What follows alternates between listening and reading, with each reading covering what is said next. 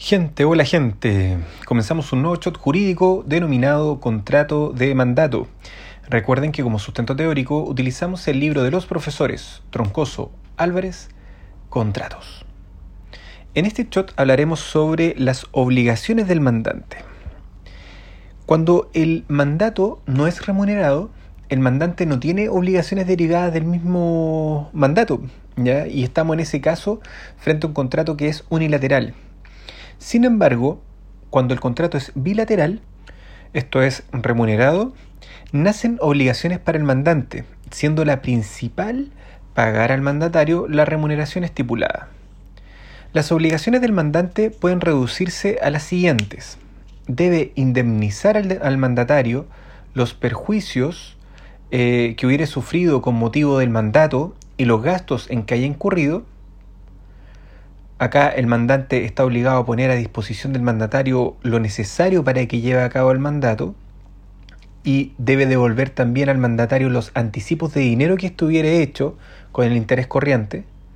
También el mandante está obligado a indemnizar al mandatario todos los gastos que se le hubiera ocasionado con motivo del mandato y también está obligado el mandante a indemnizar al mandatario todo perjuicio que le hubiera ocasionado la ejecución del mandato. Otro punto sería el mandante debe pagar la remuneración al mandatario si el mandato es remunerado. Esta puede ser fijada por acuerdo de las partes y también eh, por la ley o por el juez o bien la incluso se puede determinar por la costumbre. Eso está en el artículo 2158.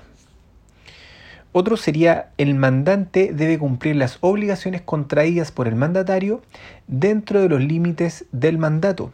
Artículo 2160. El mandante cumplirá las obligaciones que a su nombre ha contraído el mandatario dentro de los límites del mandato.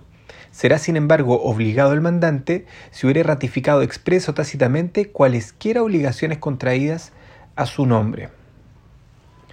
Respecto a los efectos del mandato entre mandante y terceros, habría que distinguir si el mandatario actuó a nombre propio o en representación del mandante, y si lo hizo dentro de los límites del mandato o se, o se extralimitó. En el caso que el mandatario actuó a nombre propio, no obliga al mandante respecto a terceros. Si actúa en representación del mandante, habría que distinguir respecto a si actúa dentro de los límites del mandato, que en este caso obliga al mandante, o si se extralimita, y en ese caso los actos del mandatario no obligan al mandante y le son inoponibles en cuanto exceden al mandato, a menos que sea ratificado. En cualquier caso, el mandante podrá accionar contra el mandatario extralimitado por los perjuicios que hubiere resultado de aquellos actos. Respecto a la extinción del mandato, debemos atenernos a dos artículos.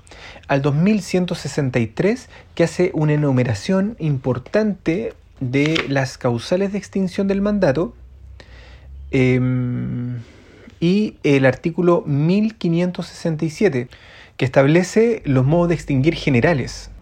Los del 2163 son los siguientes. El mandato termina 1. Por el desempeño del negocio para que fue constituido. 2. Por la expiración del término o por el evento de la condición prefijados para la terminación del mandato. 3. Por la revocación del mandante. 4. Por la renuncia al mandatario. 5. Por la muerte del mandante o del mandatario. 6. Por tener la calidad de deudor en un procedimiento concursal de liquidación el mandante o el mandatario. 7. Por la interdicción del uno o del otro. 9. Por la cesación de las funciones del mandante si el mandato ha sido dado en ejercicio de ellas. Se omite el 8 porque está derogado.